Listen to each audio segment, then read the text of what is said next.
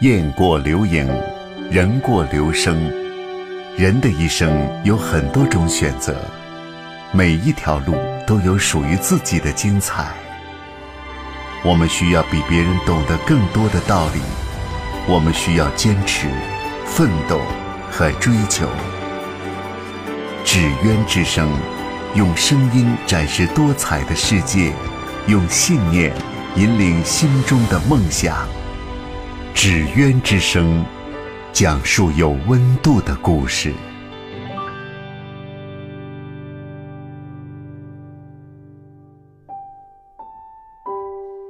听众朋友您好，欢迎来到纸鸢之声节目中，我是世杰。衣着时尚，外表靓丽，性格直爽开朗，这是陈志留给人的第一印象。谈起和先生的恋爱故事，陈志小女人的一面表露无遗。我们是在大学开始谈恋爱的，当时是我先追的他，最后就选择留在了湖南。在毕业之后，陈志进入湖南的一家旅行社，成为一名普通导游。后来因为陈志也是兢兢业业，在导游的岗位上，他的热情敬业不仅赢得了游客们的赞赏，也得到了公司的认可。短短三个月，他就从地市公司上调至总公司。陈志坦言，其实到了总公司也是连续几次犯了错，吃了很多的苦头。凭借着一股不服输的劲儿，他很快就脱颖而出，得到了公司的股份。也正是这样一份职场生涯的历练，给陈志以后的创业打下了坚实的基础。在朋友圈偶然间的美食分享，让陈志成为了朋友眼中的美食达人。再后来接触到了微商，并从二零一四年起在朋友圈分享售卖一款来自印尼的燕窝产品。陈志说：“其实，在微商刚开始做的时候，并不被人接纳，甚至质疑，有很多朋友都不表示反感。但是为了友谊，他便主动删了朋友的微信。而删除了朋友，人员推广也少了不少。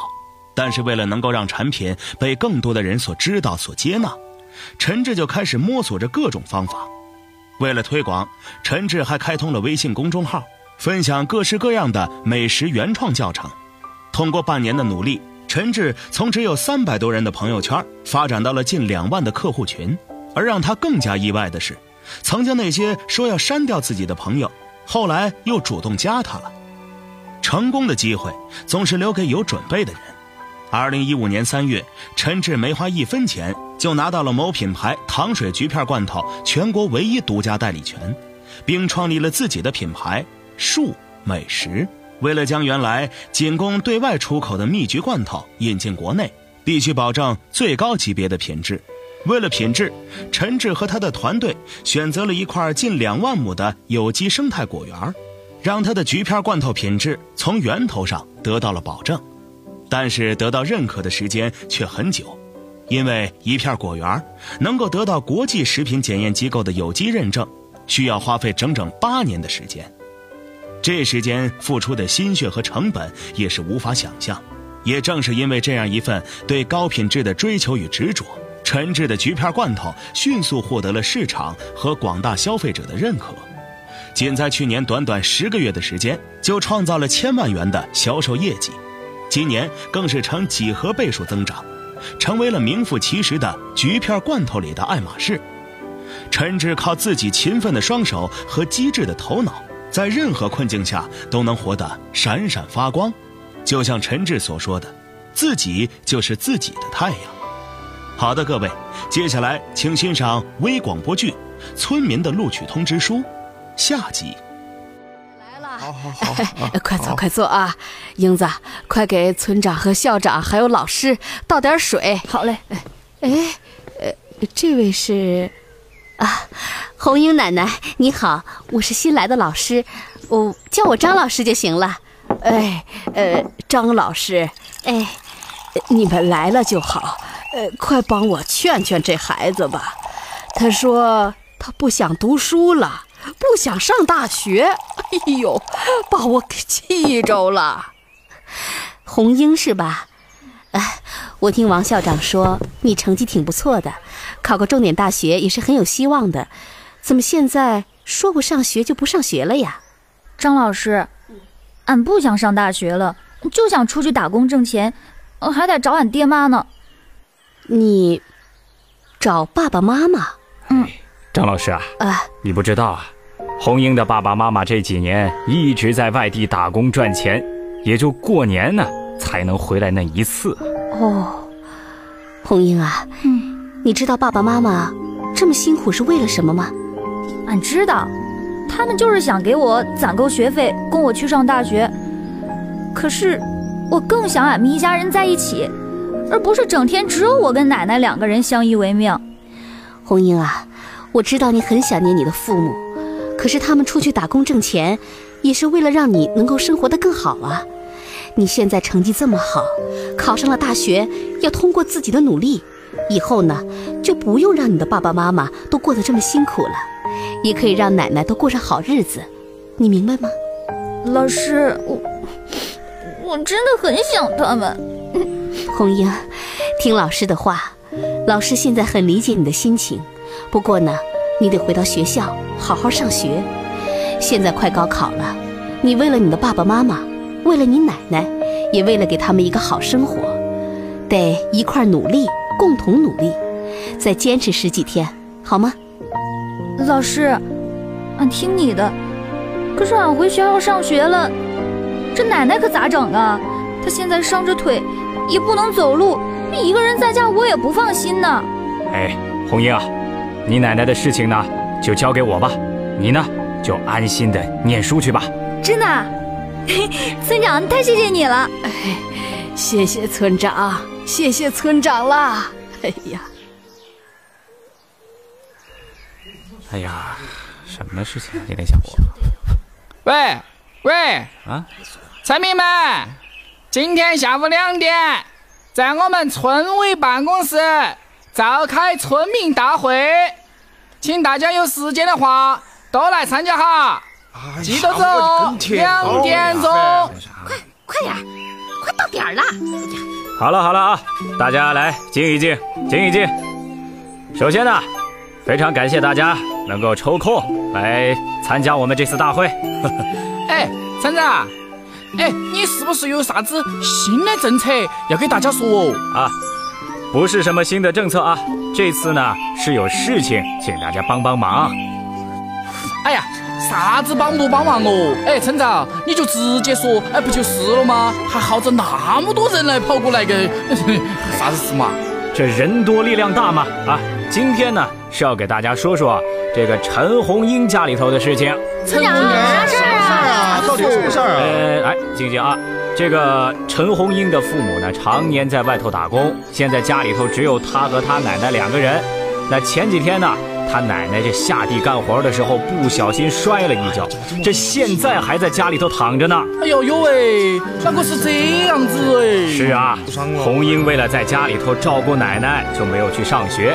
这快高考了，咱不能耽误这娃呀，是吧？就是就是，哎，所以今天呢，我们把大家召集来，就是想让大家帮帮这孩子。嗯，咱有空能不能轮流的去看看他奶奶？哎，给他奶奶做个饭什么的，大家看怎么样啊？要得要得哎呀村长没得问题。哎反正我这个媳妇儿在家，啊，闲着子也闲着，还不如去照看一下，你们说是不是嘛？哎，对头，没问题。哎，一个老人吃得好多嘛。就是嘛。哎，好好好好啊！村长，我也来帮忙。红英这个孩子呀，又乖又懂事。这样吧，咱们大家来做个排班表，每家人去一天，大伙说怎么样啊？要得要得，排个班。哎，好，村长，哎哎，算上我们家这个，我也要去哈。我也要去。好嘞，好嘞，好嘞！哎，好，大家都这么热情啊，哎，我就放心了。哦，放心。红英这孩子以后肯定会感激大家的。哎，来来来，咱们大家过来登记一下吧。来来来，要得要得把笔拿来。哎，谢谢，谢谢，谢谢，我也洗。谢了啊。奶奶，哎，奶奶，俺回来了。你今天好点了没有？好多啦。英子，你回来啦！你奶奶今天精神可好了，一直在跟我唠嗑呢。嗯，李阿姨，谢谢您今天来照顾俺奶奶。这孩子呀，跟我客气什么呢？我可是把你当亲闺女一样呢。真不知道该怎么感谢人家。为了我这个老太太，大伙儿啊就天天轮流的来给我送吃的，来照顾我。哎呀，不好意思呀，红英奶奶呀，别客气了，咱们啊都是一个村子里的人，就是一个大家庭，谁家不是有点什么事儿啊，大家都一起来帮忙的吗？你忘了呀？去年我家小伟在地里摔着了，还多亏你发现帮我带回家的嘛。有你们这些人在家呀，我可太幸运了。哎，红英啊，你眼睛怎么红了？谁欺负你了？没没，奶奶，没人欺负我，俺就是想俺爸妈了。孩子呀，你爸爸妈妈在外面辛苦赚钱，你也别怪他们，哪有不疼孩子的爹妈的嘛？你放心，你爸妈不在，咱们村子里的叔叔阿姨都是你的干爸干妈，有什么事儿来找我们就行了。李，俺知道，谢谢。好了，别哭了啊，再哭就不漂亮喽。奶奶，那你们聊，哎，俺去做饭了。哎，喂，哎，请问哪位呀？啊，你好，请问是陈红英的妈妈吗？啊，对，你你是谁啊？啊，我是陈红英的班主任，我姓张。哎呦，张老师啊，你好你好，我们家英子在学校里是不是犯什么错误了？啊，没有没有没有，呃，红英她在学校里表现很好，成绩也特别好，只不过，怎么啦？您说啊，您说。呃，红英奶奶前一段时间她摔倒了，卧病在床，这个事儿你们知道吗？啊，摔下来呀？哎呦，那严重不啊？哎呦呦，这这个我我们不知道啊！啊，您别着急，呃，红英奶奶现在恢复的挺好的，现在啊，全村的人都轮流去照顾他，已经没什么大事儿了。哦，这样啊，那可真是太好了！哎呀，真不知道怎么感谢大家呢。哦，其实呢，我想跟您说呀，是红英她很想你们，她马上快高考了，这个思想情绪波动的有点大。我觉得你们应该回来，嗯，跟她谈谈，关心关心她。哦，这样啊，哎，这个老师啊，呃，我跟他爸在外头打工，这辛辛苦苦的，还不是为了能让他上个大学啥的呀？这可是我们这也是没时间呐，忙啊。啊，我知道，可是孩子毕竟还是小啊，他也需要父母的关心呐。哎，那。就这样吧，我就是跟您说一声。啊，好，那就谢谢老师了啊！哎哎，再见。呃，再见。奶奶，奶奶，哎，俺收到录取通知书了。有是吗？哎呀，考上了。是啊，奶奶，俺考上市里的大学了。哎呦，以后放假。俺都可以回来看你，哎呀，太好了，太好了，咱们家呀，终于有个大学生喽！哎呦，英子，哎，英子在吗？在。哎，村长，你快来看，俺考上大学了。真的呀？哎呀，太好了，你可是咱村里第一个大学生啊！村长，俺要先谢谢乡亲们对俺的支持，而且还帮我照顾奶奶，我真是感激不尽。嗨。这是应该的吗？只要你有出息啊，咱们都很骄傲啊！村长，这张录取通知书真不是我一个人的，它应该是咱们村儿所有乡亲们的。没有你们，俺咋可能考上大学呢？红英，丽一，红英，哎，听说你收到录取通知书了？是啊。哟，李大姐啊，哎。大家都来了呀！是啊，是啊，是啊。我们听这个邮递员说啊，英子收到录取通知书了，都知道这英子考上大学。你看，咱们都来看一看，凑凑热闹了。就是就是。谢谢大家了，谢谢大伙儿。我们家英子呀，多亏你们了。是啊，这老婆子也多亏你们照顾喽。你好福气。谢谢大家。等我大学毕业了，俺一定好好报答大家。好好好，见外了，英子，你好好学习就是报答我们啦。是，你不要胡说八道，把人家娃儿教坏了哟。红英，红英，你看看是谁回来了？哎呀，英子英子，对对，英子，妈，英子，爸，妈，俺真的好想你们。宝贝儿啊，我们也想你。就是啊，哎呀，我的英子啊，看看你，英子，这么多年没有见面。妈，哎妈，你好点了吗？辛苦你了。哎呀，不辛苦，多亏了乡里乡亲们的照顾，咱们英子呀才能好好考上大学。谢谢，谢谢大家了啊！就是我们不在家，全靠大家伙帮忙，我我都不知道该说些什么了。哎呀，客气个啥嘛？咱们不都是一个村的吗？对吧？英子，你放心去读书啊！我跟你爸回来以后。早就不走了，太好了，不走了，不走了啊！就是，我和你妈呀，打算在村里办个农家乐，对对对，也可以照顾奶奶。对，太好了！俺还在想，俺要是去上学了，奶奶可咋整啊？哎呀，没事没事，还有咱们嘛。哦，有我们乡里乡亲的嘛。哎呀，不走最好。现在村子里的商机也多了，就是在哪挣钱都一样，不一定要到外地去嘛。对对对，这你怎么等俺们的这个农家乐办起来呀，让城里的人都到咱们这儿来打工。就是，嗯，是呀，现在城里的人啊，都喜欢到咱们农村来玩。对对对，我看呀，要不了几年，咱们农村啊就会建设的更加的美好。对，等俺大学毕业，俺也像张老师一样，回到咱村来工作。为咱村的建设尽一份力，好，就是咱们一起啊，把家乡建设的更好。要得，一起努力。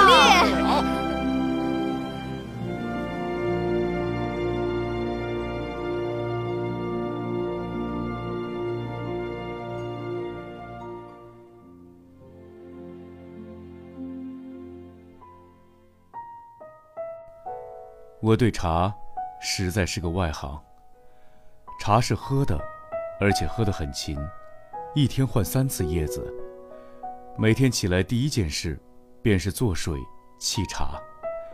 但是毫不讲究，对茶叶不挑剔。清茶、绿茶、红茶、花茶，但有便喝。茶叶多是别人送的，喝完了一桶，再开一桶。喝完了碧螺春，第二天就可以喝蟹爪水仙。北京人里的姜太认为，喝茶只是止渴生津利小便，我以为还有一种功能是提神。陶庵梦忆记明老子茶说的神乎其神，我则有点像董日柱，以为浓热满三字进茶里。我不喜欢喝太烫的茶，沏茶也不爱满杯。我的家乡认为，客人斟茶斟酒，酒要满，茶要浅。茶斟得太满是对客人不敬，甚至是骂人。于是就只剩下一个字：浓。我喝茶是喝得很厌的。常在机关开会，有女同志尝了我的一口茶，说是跟药一样。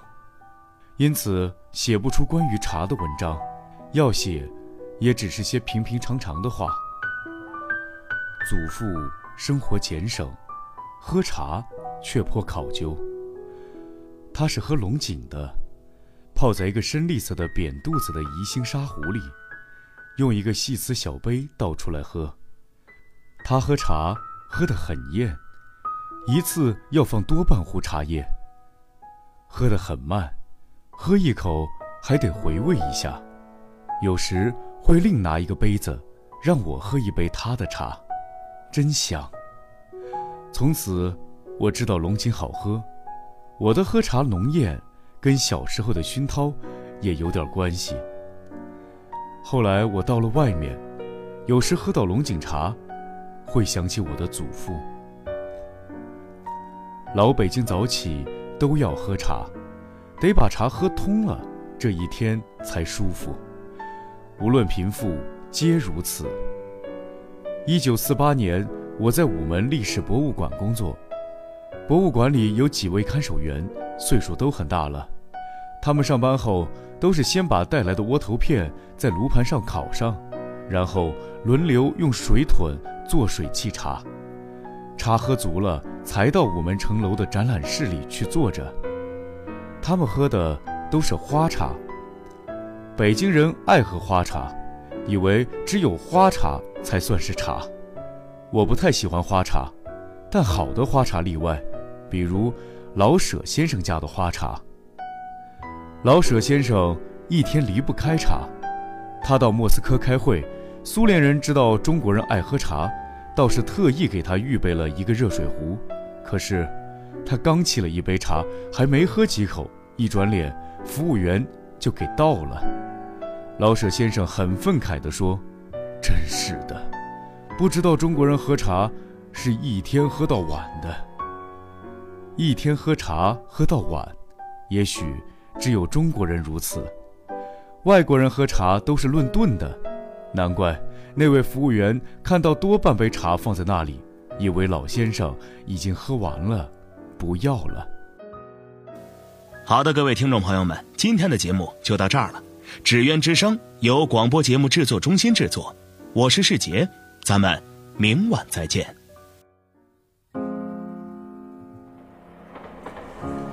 哎，你说你有什么梦想啊？哎，你告诉我嘛。我希望毕业之后啊，可以成为一名工程师，通过努力，一年之后呢，登上工程部主任的位子，获得业内的认可。三年后我们会结婚，这些年有自己的孩子。记不清在这里讲过多少关于青春的故事。我的公司准备在纳斯达克上市。如果没有一种引领，会不会有人在意这座城市的建设呼唤我们的参与？我有什么梦想？我想成为一名 dancer。纸鸢之声，梦想其实就藏匿在我们每一个人自己的行动里。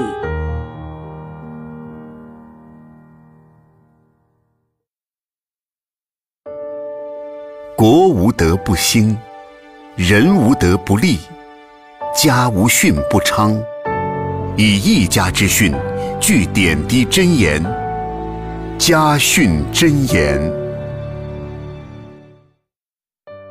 各位听众朋友，欢迎您来到家训真言节目中，我是世杰。家是什么呢？千万个人有千万种说法。查遍汉语词典，关于家的解释只有寥寥数语。但是在我们每个人的心目中，有的说家是一种文化，有的说家是一段时光。有的说家是一种情怀，还有人说拥有它时，它平凡如柴米油盐酱醋茶；失去它时，掏心掏肝也找不回。家的概念却是涵盖了整个人生，无论贫富贵贱、逆境坦途，只要你降生到这个世界，就与家发生着关系，丝丝缕缕，没有一刻不萦绕在心间。好的，各位，接下来请欣赏微剧《树峰》，傅焕斌上集。以家训，谈家教，传家风，汇真言，讲身边故事，树文明新风。家训真言，微剧《树风》。今天呢，我要给大家讲的是成都榜样、身边好青年傅焕斌的故事。傅焕兵两千年七月毕业于西北工业大学，他怀揣着航空报国梦，进入到中航工业成都飞机设计研究所，从事飞行器强度设计工作，至今有十四年整。在十几年的职业生涯中，他始终坚持自己的理想和抱负，始终秉承航空报国的理想和热情，一心一意地扑在工作岗位上，主动开拓创新。经过多年的技术成长积淀，在多个型号的飞行器研制工作中积累了丰富的经验，也取得了不俗的成绩。从一名刚出校门的热血青年，快速成长为率领二十几名高学历员工的基层管理者和技术骨干，在三十刚出头便出任研究室主任，并且获得了高级工程师的技术职称。团队为十，个人为主，坚持打造具有强劲战斗力的团队，推行科学化的管理模式。傅焕兵作为最基层的管理者，具有强烈的团队意识和责任感，在极短的时间里完成了多学科、跨专业间的业务和人员融合，也极大地提高了团队的士气和工作效率。助人为乐，彰显大爱。傅焕兵不仅在工作上全心投入，为祖国的国防科技发展无私的奉献，而且在平时的生活中更是乐于助人，奉献爱心。接下来，让我们一起欣赏由傅焕兵的事迹所改编的广播剧《在路上》。傅焕兵同志，两千年七月毕业于西北工业大学。怀揣着航空报国梦，进入到中航工业成都所从事飞行器强度设计工作。二零零三年是傅焕兵来到中航工业成都所工作的第三年，而国家重点型号也在这一年正式立项，傅焕兵担任负责人。他日夜兼程，攻坚克难，拼尽全力去履行那份航空人的职责和使命，只为不辜负国防建设的重任和期盼。与此同时，傅焕兵的爱人也怀有身孕八个月了。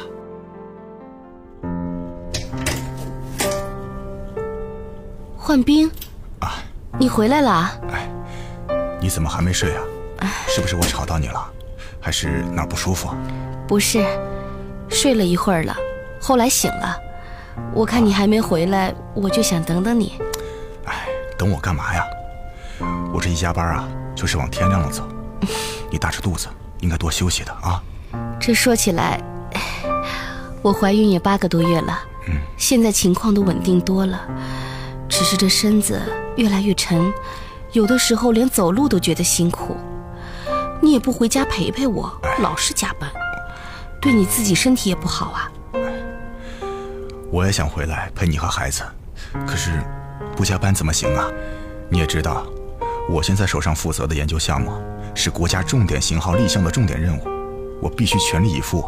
嗯，这段时间大家都很拼命，我作为项目负责人，当然不能有所懈怠，要保质保量的完成任务。嗯，那就只能不断的加班啊。可是明天是周末，你也还要去加班啊？嗯，明天呢有个重要的实验，如果实验成功的话，我们的项目就相当于成功了一大半哦，剩下的都是小问题了。哦，所以这个实验很重要，我也必须要到场监督实行。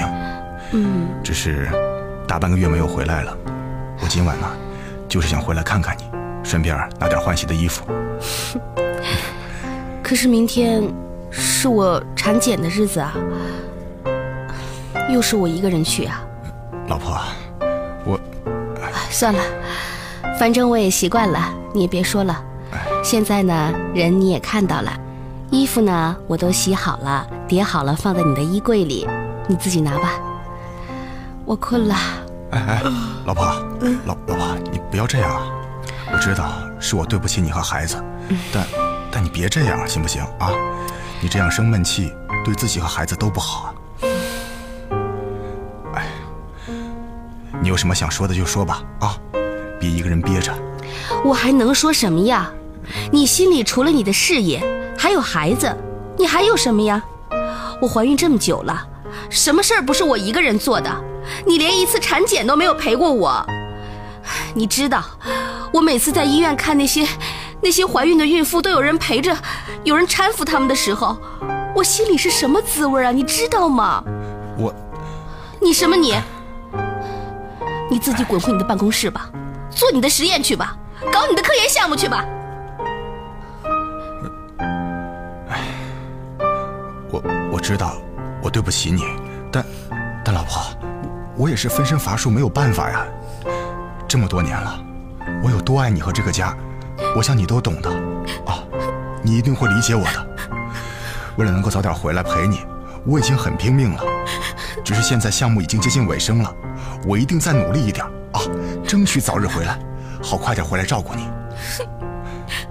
我才不信你说的话呢。老婆，办公室里边现在还有一起加班的工友等着我，我不能多留啊。你别哭了，也别生气了，我一定争取早点回来陪你。你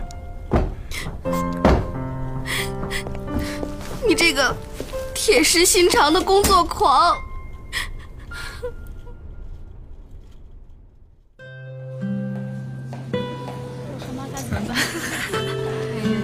天天也这么多，烦死了。对呀，真是。喂，老婆，起床了吧？这么早打电话干嘛呀？今天你不是去产检吗？一个人能行吗？呃，不行的话，我让我妈过来带你去吧。哎呀，算了吧，我呀现在到医院门口了，就不麻烦他老人家了。啊，呃，这么早你就到了？嗯。昨晚睡得好不？没有你跟我挤，我不知道睡得有多好呢。呃，那就好。哎，你一个人可千万小心点啊。行了行了，我知道了。你呀，别啰啰嗦嗦的了。要是真不放心，那你就自己过来啊。真是的，不来陪我，还假惺惺的关心，哼，才不跟你废话呢。哎哎，这医院也是。大清早的人这么多呀，真是比春熙路还热闹。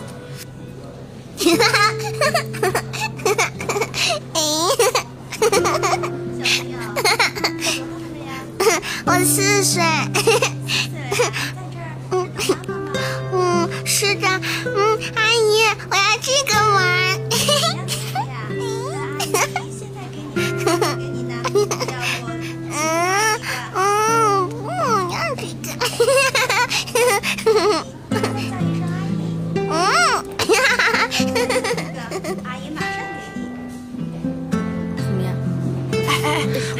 说，你这个月啊可得小心了。你这小孩子毛手毛脚的，哎，你少跟他们闹，听见了吗？妇女儿童医院人太多了，是啊。下次产检你也必须得陪我，我看见这么多人就心慌。老婆啊，你可是咱们家的一大功臣啊！我现在想想，我就要当爸爸了，就开心啊。哎，我就说呀，其他人都是爱人陪着来的，瞧瞧这等候区的气氛。小孩，小孩，你别乱跑啊！我不，我要回家。啊！看着后面，看着后面，哎，小心！十七号陆林军，七号诊室。哎，来了。哎呀，哎呀，哎，这孩子，哎，哎呀，啊啊，哎呀，疼。疼！哎呀，哎，糟了糟了！哎，让你不要乱跑！哎，这下可闯大祸了呀，流了好多血！哎，肚子，哎，我肚子好疼啊！恐怕是要生了，快，要生了，要生了！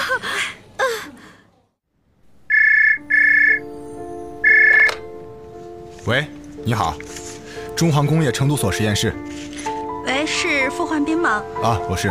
你老婆在医院摔了，现在快生了，产妇受到了惊吓，现在状态不是很好。你能马上来趟医院吗？啊，这摔了，这嗯，我老婆现在怎么样？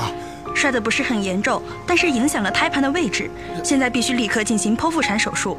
目前情况已经稳定下来了，但是产妇情绪不好，我们觉得这个时候还是家人在身边比较好。可可是，哎，好了，我知道了，我马上安排。嗯嗯。哎，富哥，出什么事儿了？我老婆出事儿了啊！现在快生了，这我走不开啊！那现在实验正进行到最关键的一步，成功了的话，咱们研究的结论也就成立了。可是万一失败，就前功尽弃呀！哎呀，得得得得，你说的都对。可是嫂子那边生孩子，那毕竟人命关天的大事儿啊，那边没个人也不行啊。我跟你说，这生孩子这个事儿，小马，你别说了，我比任何人都清楚现在的情况。两边对于我傅焕兵来说都是人生大事，我不能选择任何一边，也不能放弃任何一边。现在这种情况，富哥，现在咱至少先找个人过去照顾一下嫂子吧，这样孩子生下来，至少嫂子那边有个照应啊。也是，我妈在县城，我打个电话让她立刻赶过来。对对对，就是不知道现在来不来得及呀。哎呀，你就别犹豫了，我一个大男人不会照顾人。嗯，我现在把阿姨接到医院去，等着嫂子手术完，孩子出生了，这多好啊！这边的工程离不开你，我都懂。那，哎，那好吧，嗯，那就拜托你了，小马。哎呀，都是小事儿。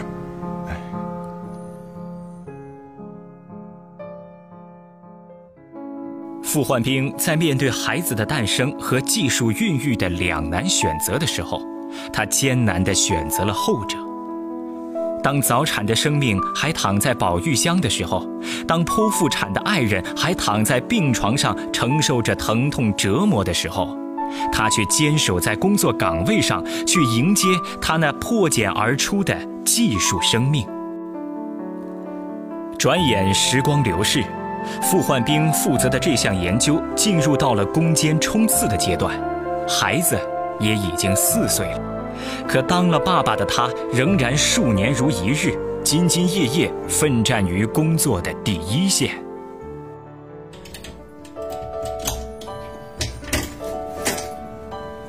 嘿嘿，宝贝儿，爸爸，爸爸你回来了！哎，来，哎呀，我的小乖乖。今天怎么这么晚了还不睡啊？嗯，妈妈说爸爸今天要回来，所以我想等爸爸。宝贝儿子实在太乖了啊！爸爸爱你。我也爱爸爸。你们父子俩呀，这么爱来爱去的，从明天开始你来带孩子吧。哎呦，老婆，你这是吃醋了？我吃什么醋啊？我是说真的。嗯，你有你的工作，我也有我的工作啊。最近公司有新的人事变动。我的工作安排被安排到了周末，你不是正好有双休吗？所以周末这段时间你来带孩子呀，孩子就交给你来照顾啦。哎，行，你呀一直支持我的工作，我呢现在没有反对你去工作的道理，孩子我会照顾好的，你放心吧。嗯，妈妈，你以后周末都不陪我玩了吗？嗯，妈妈不是不陪你玩，只是以后周末呀。换成爸爸陪你玩，好不好啊？哦耶！以后爸爸陪我玩。嘿，周末爸爸陪你玩。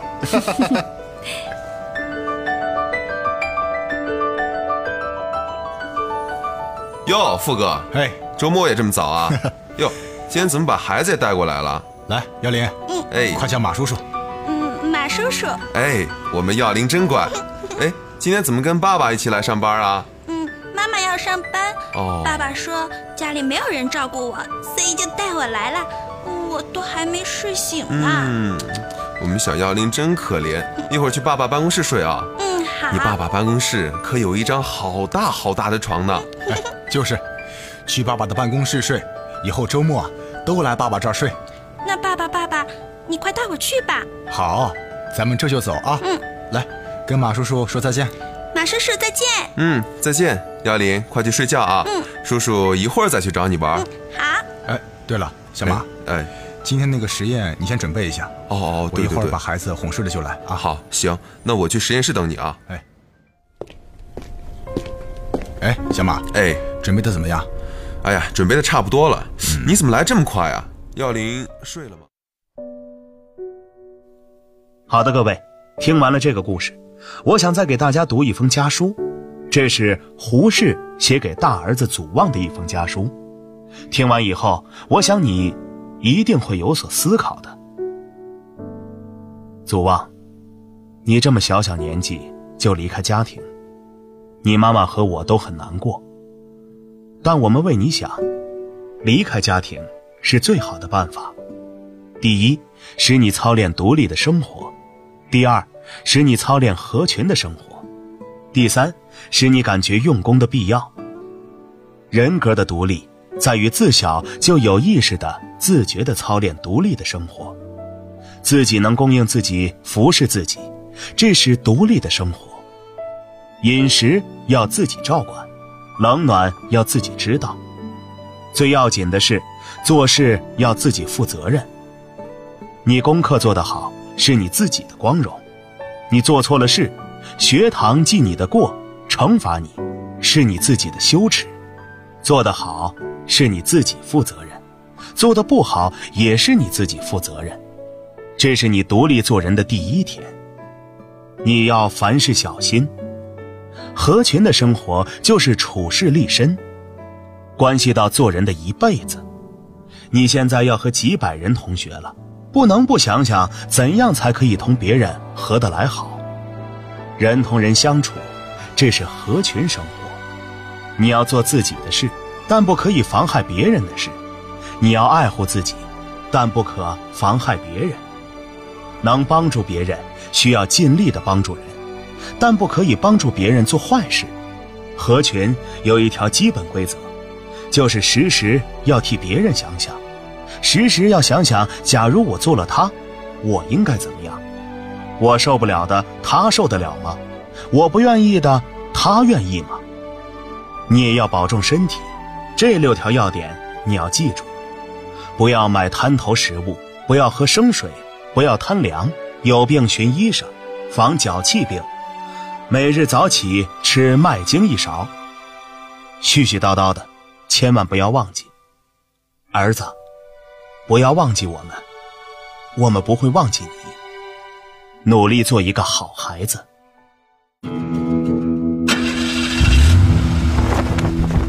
世界很大，世界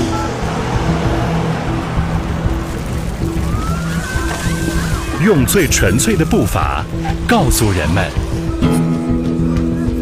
唯有爱与家风不可辜负。家训里的中国人生，家训里的中国人生，家训解密。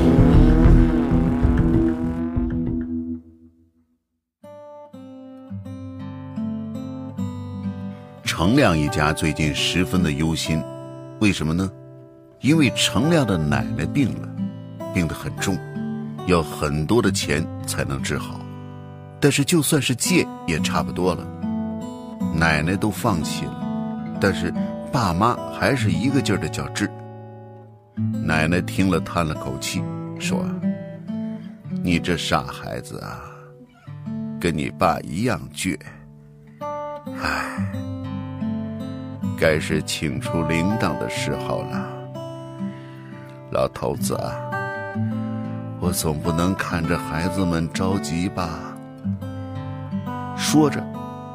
他伸手到枕头底下摸啊摸的，最后摸出一把钥匙来，对程亮爸说：“打开柜子，把铃铛请出来。”程亮不禁瞪圆了眼。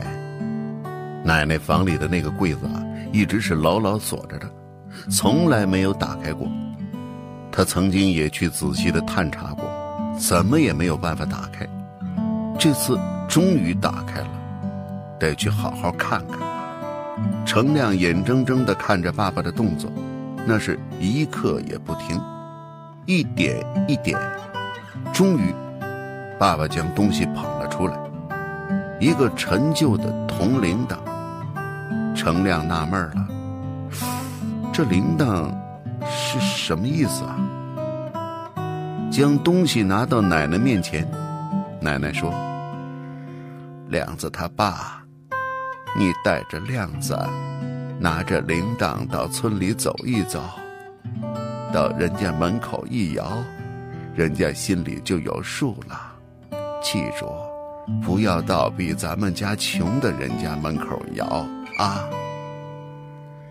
这下，程亮想起了电视里面演的东西了：一个古老的家庭里，一个古老的东西。想着想着。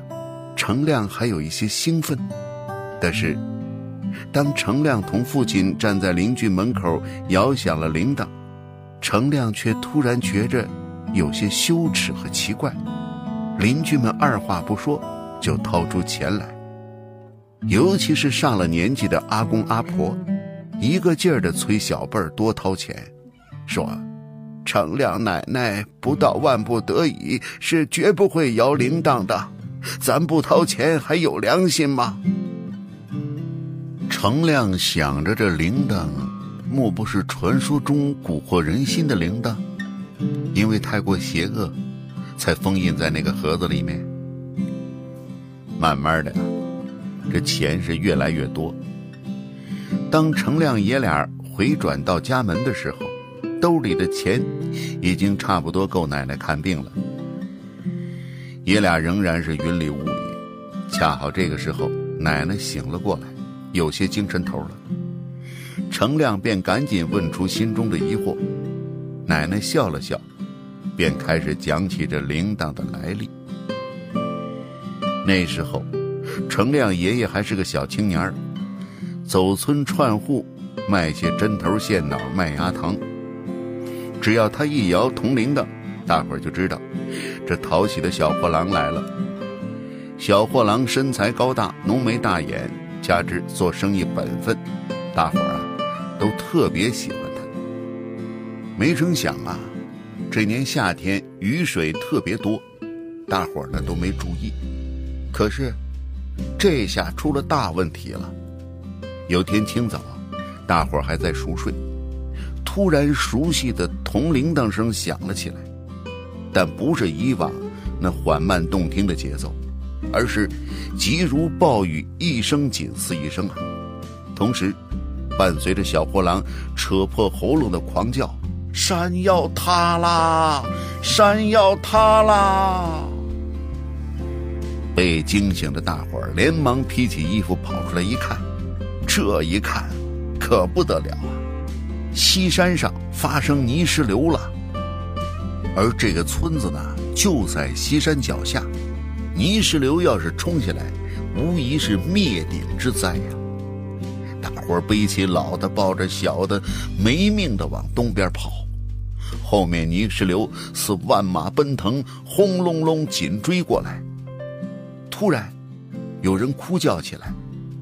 原来有个老人跌倒了，估计腿跌断了，一动也不能动。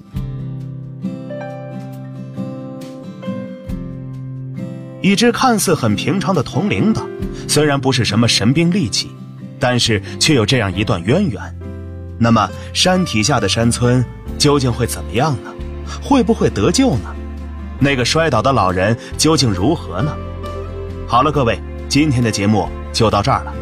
家训真言由广播节目制作中心制作，我是世杰。明天的同一时间，咱们再会。